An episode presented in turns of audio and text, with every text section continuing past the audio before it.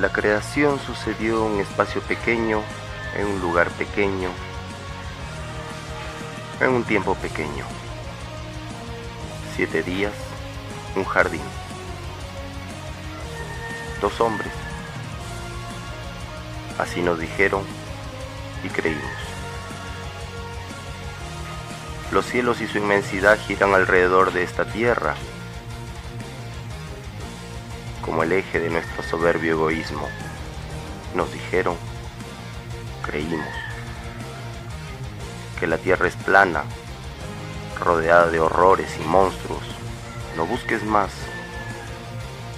Esa es la frontera, nos dijeron, creímos.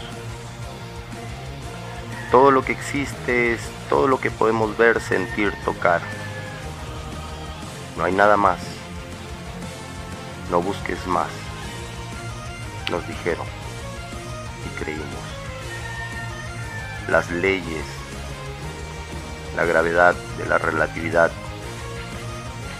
todas esas leyes físicas que conforman nuestra realidad, dominan nuestro universo, nos dijeron y creímos. Ah, qué pequeños, qué ignorantes. Sangre, fuego y muerte costó a los que vieron más allá de lo evidente, de los poseedores de esa clarividencia. Fueron triturados por el gran engaño.